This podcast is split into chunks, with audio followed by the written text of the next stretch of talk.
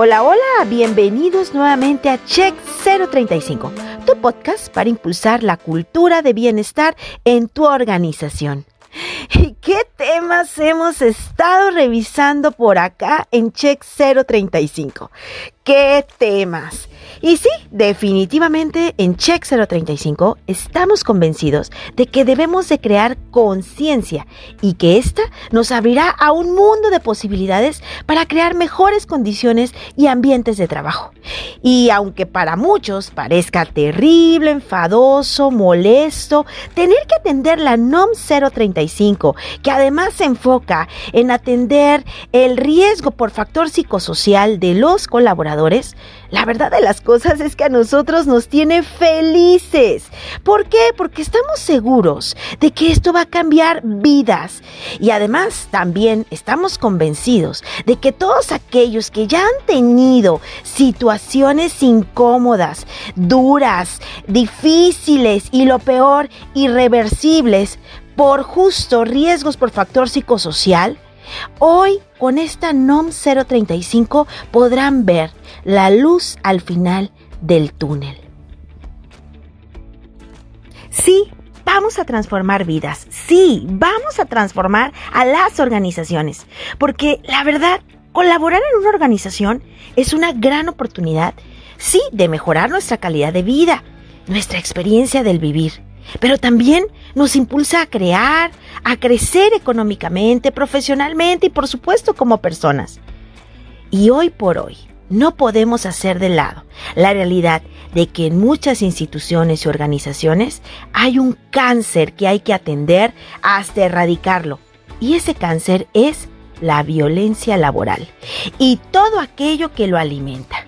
Y claro, una de sus malas prácticas es el acoso laboral, que también es conocido como moving. Sí, el moving o acoso laboral implica una violencia psicológica que ha sido utilizada para intimidar a las y a los trabajadores a fin incluso de hasta orillarles a renunciar a sus trabajos. El término moving significa acosar, hostigar, acorralar en grupo y se refiere a una modalidad de violencia psicológica en el lugar de trabajo con efectos en la salud emocional de sus víctimas. El moving conlleva una comunicación hostil, cinética y sistemática por uno o unos pocos individuos contra un único individuo, quien se ve aislado y en un estado de indefensión incluso hasta prolongada. El moving es un maltrato verbal, continuo, frecuente en el tiempo, que tiene como objetivo final de asediar, agobiar y romper la resistencia psicológica de la víctima para que abandone el lugar de trabajo mediante una baja renuncia o incluso provocar su despido. ¿Te ha pasado? ¿Lo has vivido? ¿Te has enterado que sucede en tu organización?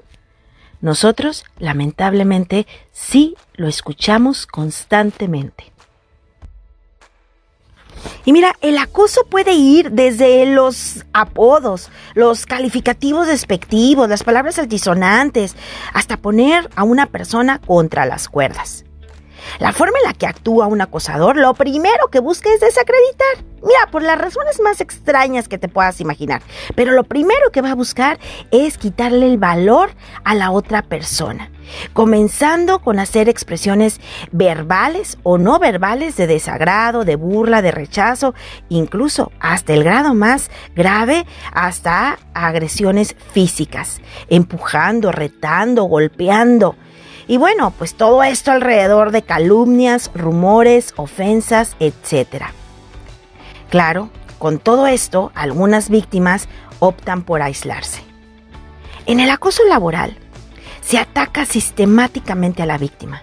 Primero, se busca que se aísle, que esté solo, desprotegido, buscando la desaprobación incluso de sus compañeros, de su trabajo, de su persona, de su estilo, de tal forma que se empieza a segregar a la persona.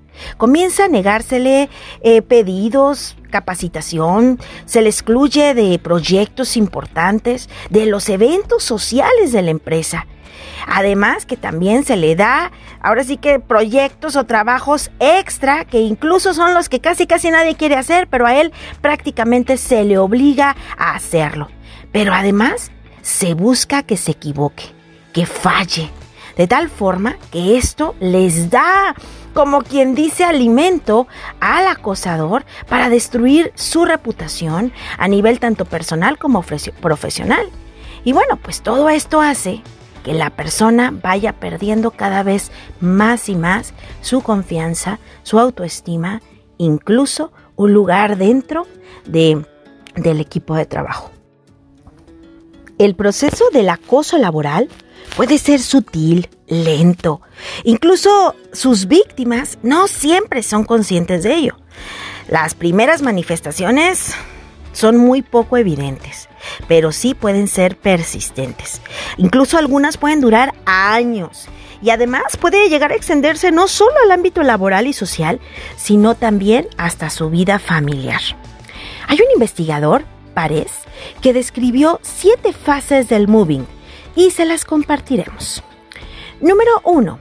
La primera fase del moving comienza con la seducción.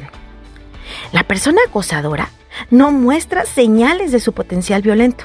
Trata primero de ganarse a la víctima, su confianza, su empatía, busca hacer conexión, parece como una estrategia para conocerla mejor y saber sus puntos débiles a fin de evaluar si será su presa y en qué medida. La segunda fase es el conflicto. Cuando aparece el primer conflicto, incluso puede ser provocado hasta por el mismo acosador, la relación aquí sufre un cambio negativo.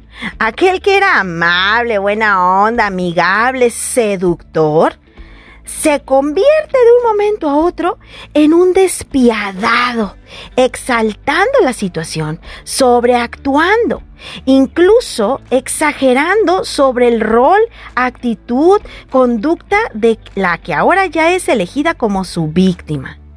Y aquí es cuando entramos a la tercera fase, que ya es el acoso. Aquí, la tercera fase del acoso es cuando ya está declarado. Comienzan a surgir los ataques directos, consistentes y sin piedad. Pareciera que se busca castigar a la persona, pero además haciéndola sentir culpable por provocar al acosador. Además, en esta fase, la persona acosadora comienza a buscar el apoyo de sus compañeros, de tal forma que ya no es uno, pueden ser varios, los que van a empezar a criticar, a desacreditarse, a burlarse de la hora víctima. Y esto lo hacen de forma constante, consistente, hasta que llega un momento en que la persona, la víctima, entra en un estado de indefensión. La cuarta fase es la del entorno. Esto es, cuando el entorno comienza a identificarlo, los rumores, las situaciones, los momentos incómodos comienzan a presentarse en el día a día. Y este momento, cuando el entorno comienza a darse cuenta, es el momento en el que puede ser clave. Es crucial para el desarrollo del acoso o para la resolución del acoso. Si el entorno no protege a la víctima desde los primeros síntomas, el acosador o los acosadores van a continuar hasta dejarla completamente sin defensas, ni externas ni internas. La quinta fase es cuando ya se tiene como un rato haciendo este tipo de, de actos y hay una intervención de la empresa. De una u otra forma, de alguna u otra manera, la empresa se entera. ¿Y qué pasa cuando la empresa al fin ya se enteró? Y vamos a hablar de, entendiendo como la empresa, la parte institucional de la organización, la parte de autoridad, que pueden ser desde recursos humanos, directivos, dueños, en fin, cada área tendrá su, su parte institucional o sus, sus posiciones institucionales clave, lo que sea, ya se enteraron. Hay un conflicto entre las personas. Y ahí es cuando puede ser determinante para todos. La persona acosadora, al ser confrontada, podría justificar su actuar y va a buscar la forma de seguir agrediendo de forma directa y contundente a la víctima, de tal forma que logra exponerla. Va a, buscar que sus mecanismos de defensa de la víctima estén en el suelo.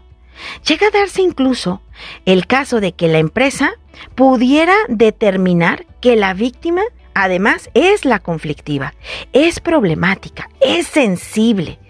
Y esa autoridad es la que decide, es la que elige y evita asumir su responsabilidad en esa situación.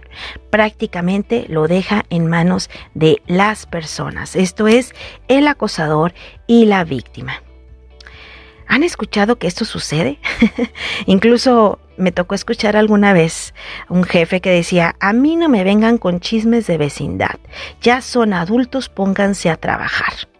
¿Lo han escuchado? Bueno, esa es la quinta fase, crucial en las organizaciones.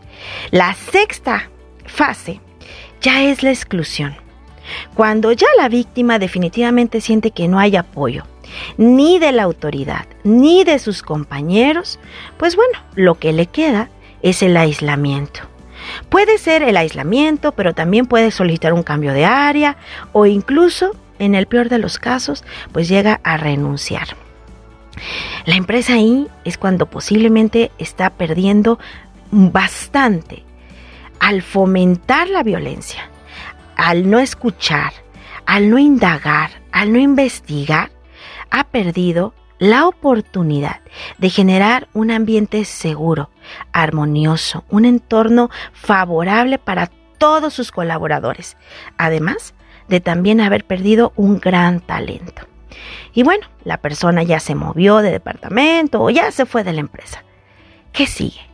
Bueno, la séptima fase es la recuperación. Pero esta fase está muy centrada principalmente en la víctima, aunque también podría decirse que la empresa, si ya vivió un estado de acoso con sus colaboradores y decide sanear, también entonces aquí entra la recuperación para la misma empresa y la cultura. Esta, esta fase de recuperación se da a posteriori, ya, fue, ya sea fuera del territorio del acosador por parte de la víctima o bien dentro de la misma empresa, pero ya muy enfocada a sanar y a construir. Ya aquí en esta fase ya se busca ayuda profesional y puede que la víctima lo supere. En el mejor de los casos, pues volverá al mundo laboral. Si y, de esta forma pues podrá aprender nuevas conductas que le permita poner límites o levantar la mano a tiempo. Y si la empresa ya tomó cartas sobre el asunto, pues seguramente pondrá ciertos candados, controles, políticas que eviten que se repitan este tipo de conductas. Estas son las siete fases por las que va a pasar un proceso de moving. Sabemos que, que las víctimas además pueden ser mujeres y hombres. Y aunque ya se han identificado más casos de mujeres que sufren moving, los estereotipos sociales llegan incluso hasta justificar a los agresores, quienes se excusan alegando cuestiones como, como si él o ella, eh, así es su carácter, así es el carácter fuerte de ella. Y para la víctima, como decimos en mi tierra tapatía, es que son un jarrito de tonalá, son muy sensibles, exageran hoy algunos hasta dicen, le falta barrio para aguantar, como argumentos para retar, restar perdón, credibilidad a la víctima. ¿Por qué hay víctimas? ¿Qué hace que el acusador la vea como su presa? Ya estaremos conversando en otro episodio y profundizando sobre el perfil del acosador y el perfil de la víctima. Pero cerrando este episodio, algo que es crucial y que es importante que todos debemos tener presente y, sobre todo tomar cartas sobre el asunto, es que el moving se puede prevenir. El acoso moral se puede prevenir. Si la empresa desde un inicio que comienza a identificar los pequeños, los primeros síntomas, como son desde los apodos, las agresiones verbales, hostiles, em, esta, esta consistencia en la forma de hablar con palabras altisonantes, hirientes, que se eleva el tono de la voz, empecemos por no justificar que es por el carácter de la persona. Empecemos por no justificar que la situación lo ameritaba. La verdad de las cosas es que si lo permitimos desde sus, desde sus inicios, esto irá en aumento. Si nosotros comenzamos a crear políticas, comenzamos a detenerlo, comenzamos a crear estrategias que permitan una comunicación no violenta entre los colaboradores, entre las colaboradoras, definitivamente vamos a lograr crear entornos organizacionales mucho más respetuosos, armoniosos, por supuesto favorables y saludables. Es todo por hoy, esperando que esta introducción al moving sea de utilidad para ti. Te esperamos en el siguiente episodio. Que tengas un excelente día.